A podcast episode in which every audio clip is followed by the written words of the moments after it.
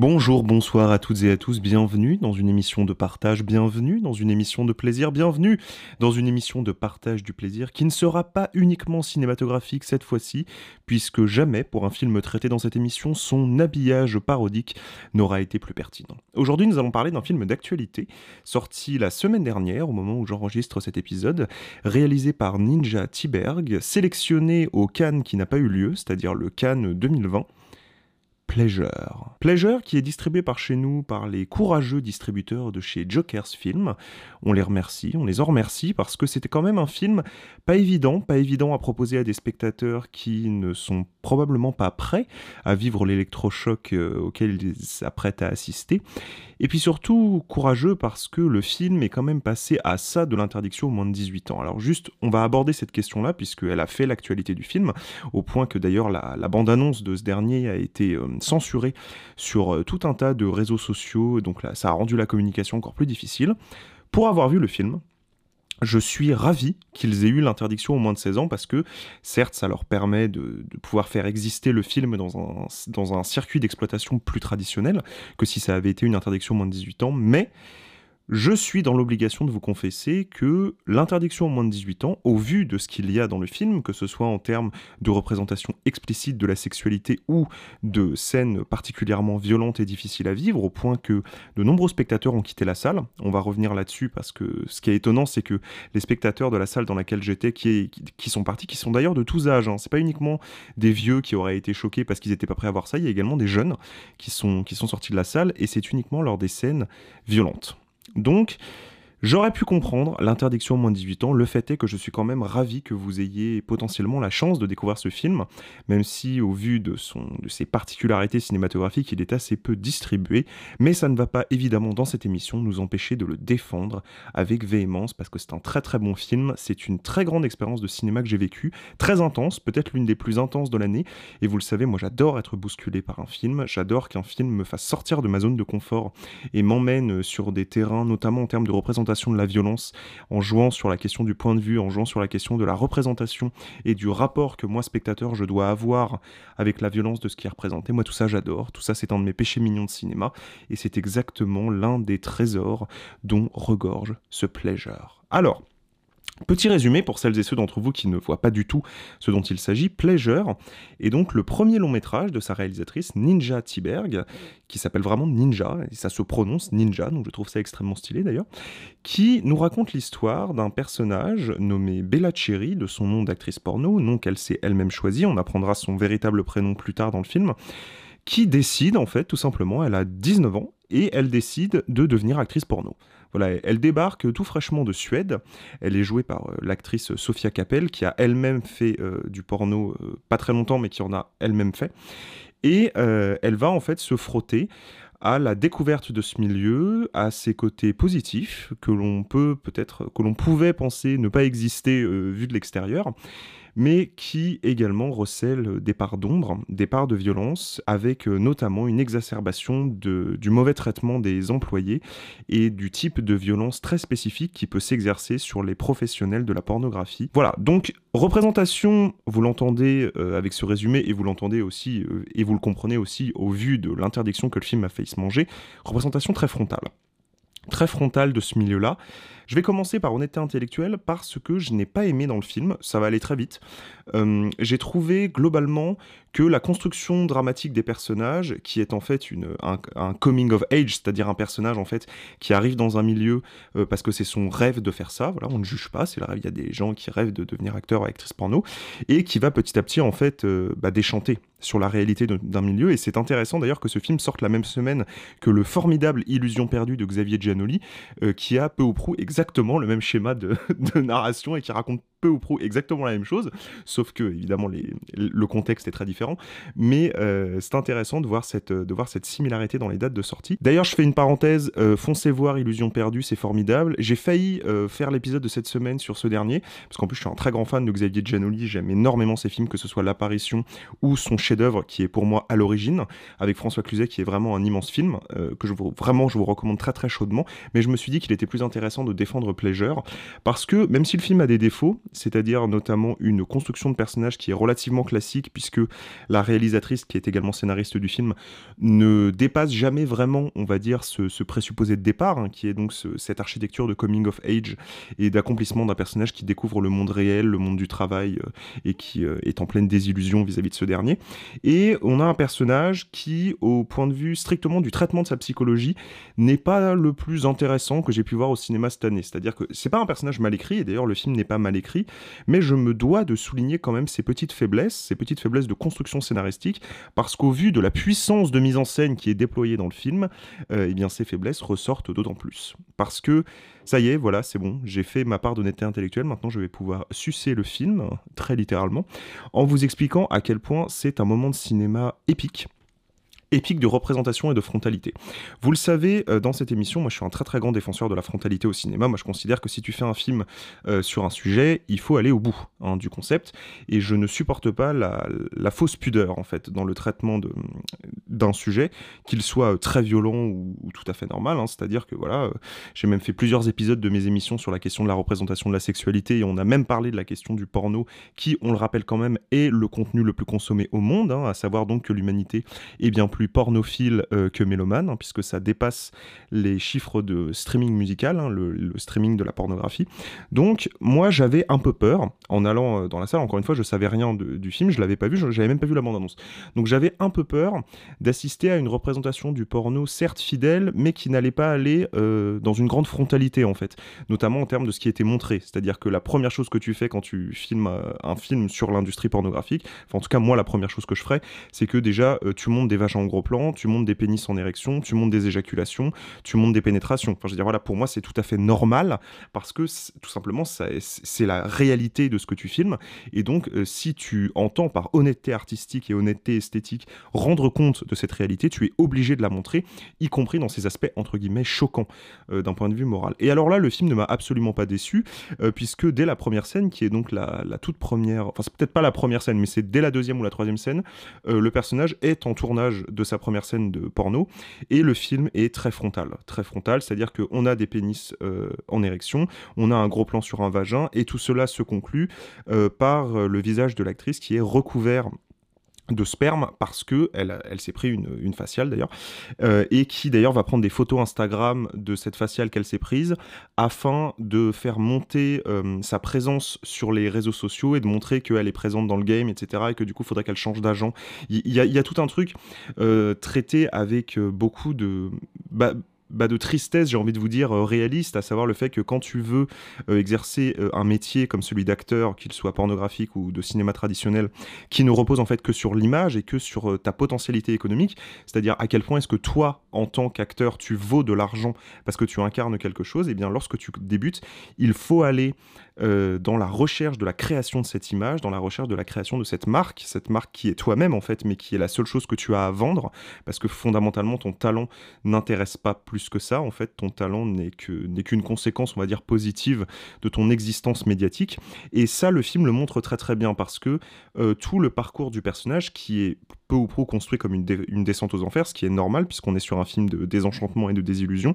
va montrer en fait à quel point le monde du porno a ceci de dégueulasse et de spécifique à cette industrie-là que tu es obligé, si tu veux te démarquer, d'aller vers euh, une brutalité des scènes, d'aller vers euh, des, trucs de plus en plus hardcore et de plus en plus au-delà de hardcore compliqué et difficile à tourner, euh, notamment les scènes de bondage, etc., où les, les acteurs risquent de se blesser. Et ça, c'est quelque chose qui est beaucoup abordé. Et moi, ça, ça m'a beaucoup plu de voir en fait euh, à quel point euh, la pornographie, euh, enfin les acteurs porno et les actrices porno, en fait sont un petit peu comme des sportifs de haut niveau, dans le sens où ils risquent de se blesser, où ils doivent s'échauffer, de façon musculaire. Je parle même pas au niveau de leurs organes génitaux. Ils doivent s'échauffer pour ne pas se faire de, pour ne pas avoir de courbatures après, pour ne pas euh, euh, se froisser de muscles lorsque les positions sont un petit peu acrobatiques, etc. Tout ça c'est très intéressant et tout ça c'est ce qui est montré dans le film. Et ce qui est intéressant, c'est que face à un univers comme ça, que en fait fait on connaît tous sans le connaître, puisqu'on a tous, vous savez, cette espèce de pudeur vis-à-vis de la pornographie, alors qu'on en consomme tous, euh, puisqu'encore une fois c'est quand même le contenu le plus consommé au monde. Et donc on en consomme tous, mais pour autant on s'y connaît assez peu sur les coulisses de cette mise en place. Et bien ce que fait notre ami euh, Ninja, euh, je la tutoie oui parce que je trouve son, prénom extrêmement stylé, donc je, je me permets de la tutoyer. Disons que cette bonne camaraderie vient d'une admiration pour le choix de ses parents du prénom qui lui a été donné. Euh, elle commence en fait son film par un dispositif de mise en scène qui est relativement simple parce qu'il est fixe et clinique. C'est-à-dire qu'au départ, on est vraiment sur des plans qui sont là strictement pour illustrer et faire transparaître le réel du monde qu'elle filme. Euh, ce qui serait plus difficile, on va dire, à moins de faire du semi-documentaire, mais très rares sont les cinéastes à faire du semi-documentaire. Lorsque tu mets une caméra en mouvement, en fait, tu es obligé de chorégraphier les mouvements de tes comédiens, tout simplement parce que euh, pour que le plan rentre bien, en fait, pour qu'il n'y ait pas une espèce de truc où tu n'arrives pas à capter la façon dont l'actrice bouge, etc. Donc vous êtes obligé de répéter, de répéter, de répéter. Lorsque vous fixez une caméra sur un trépied, et c'est ce qu'elle fait au début, euh, en fixant le cadre, vous donnez de la liberté de mouvement parce que les acteurs peuvent exister indépendamment du mouvement et donc proposer une gestuelle et un déplacement dans l'espace qui est beaucoup plus naturel. Et c'est un dispositif de mise en scène qui est très simple et qui existe depuis le début du cinéma, mais c'est intéressant de l'employer parce que ça nous permet en fait tout simplement de ne pas prendre parti émotionnellement avec ce qui se passe et simplement d'assister à l'émergence de la carrière de cette femme en se disant ok ça se passe comme ça, donc on nous présente l'univers, on nous dit ok voilà, faut refaire les prises, on fait couper, etc. Ça c'est le début en début euh, classique. Euh, moi, je, je, vais pas vous mentir, au départ, le film m'a moyennement convaincu sur sa première demi-heure parce que je me suis dit, oui, bon, ok, c'est une introduction. J'espère que tout le film va pas être filmé avec cette froideur clinique parce que euh, ça me manque un peu, tu vois. J'ai besoin d'application émotionnelle, surtout que le personnage joué par Sophia Capel n'est pas particulièrement original, donc c'est, j'ai, vais avoir besoin d'implication. Et puis arrive une scène au milieu du film, qui est une scène de tournage qui se passe mal, où le tournage tourne peu ou prou à l'agression d'une façon trouble en fait, et c'est ça qui est tout à fait passionnant, parce que ce trouble, il est à la fois illustré par la construction scénaristique et par la construction de la mise en scène, et il n'est possible, ce trouble, que dans le milieu du porno. Parce que vous êtes en train de tourner une scène de sexe qui est violente, qui est, c'est un tournage, donc vous êtes en train de jouer un rôle, mais d'un autre côté, cette violence, elle est tout de même réelle, parce qu'il faut qu'on y croit. Donc vous êtes en train de subir une violence que vous ne voulez pas subir. Et là, le film va aller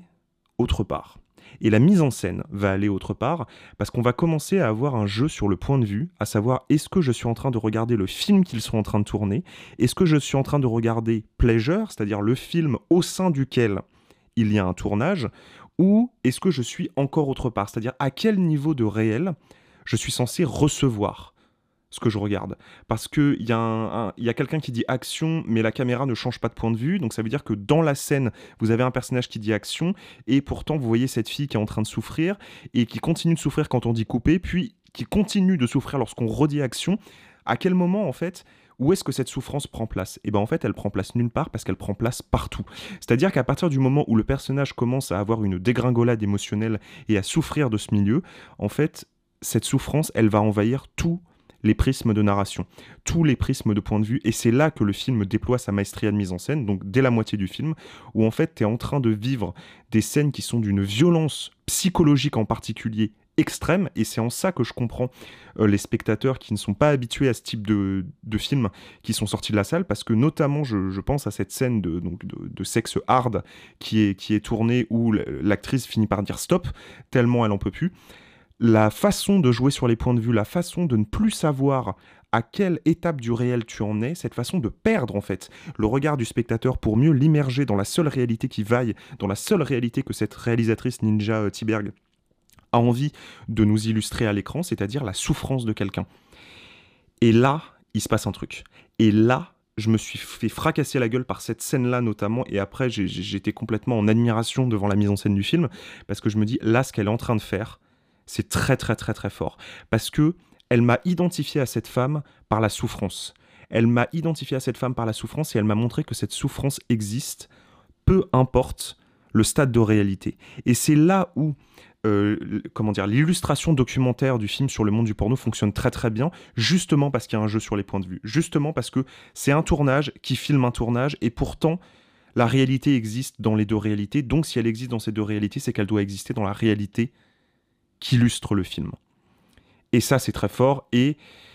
ça, ça n'est possible. Cette, euh, ce tour de force de mise en scène qui se poursuivra après dans, dans les scènes suivantes où on ne sait plus trop ce qu'on regarde. Il y a certains moments où on est dans une espèce de perte vis-à-vis du, point de vue. On ne sait plus trop à quoi se rattacher parce que les, les scènes de tournage s'enchaînent, les scènes de violence psychologique s'enchaînent, les scènes de troubles s'enchaînent, où en fait il est très clairement question du fait que cette femme a été agressée sexuellement, mais comme c'était sur un tournage, en fait on peut pas vraiment dire qu'elle s'est fait agresser sexuellement parce qu'elle a signé pour avoir la scène, etc. Enfin tout ça devient une espèce de bordel euh, scénaristique, juridique à l'intérieur du film donc de point de vue de mise en scène, où on est tout aussi perdu qu'elle, et donc on vit avec elle véritablement ce qu'elle ressent. Et peu importe que cette histoire ait des parce que la puissance émotionnelle de ce qui est véhiculé par cette perte de repère, notamment du fait du travail sur le point de vue que propose la caméra, est tout simplement extraordinaire. Mais, mais, mais, mais, mais, tout ça n'est possible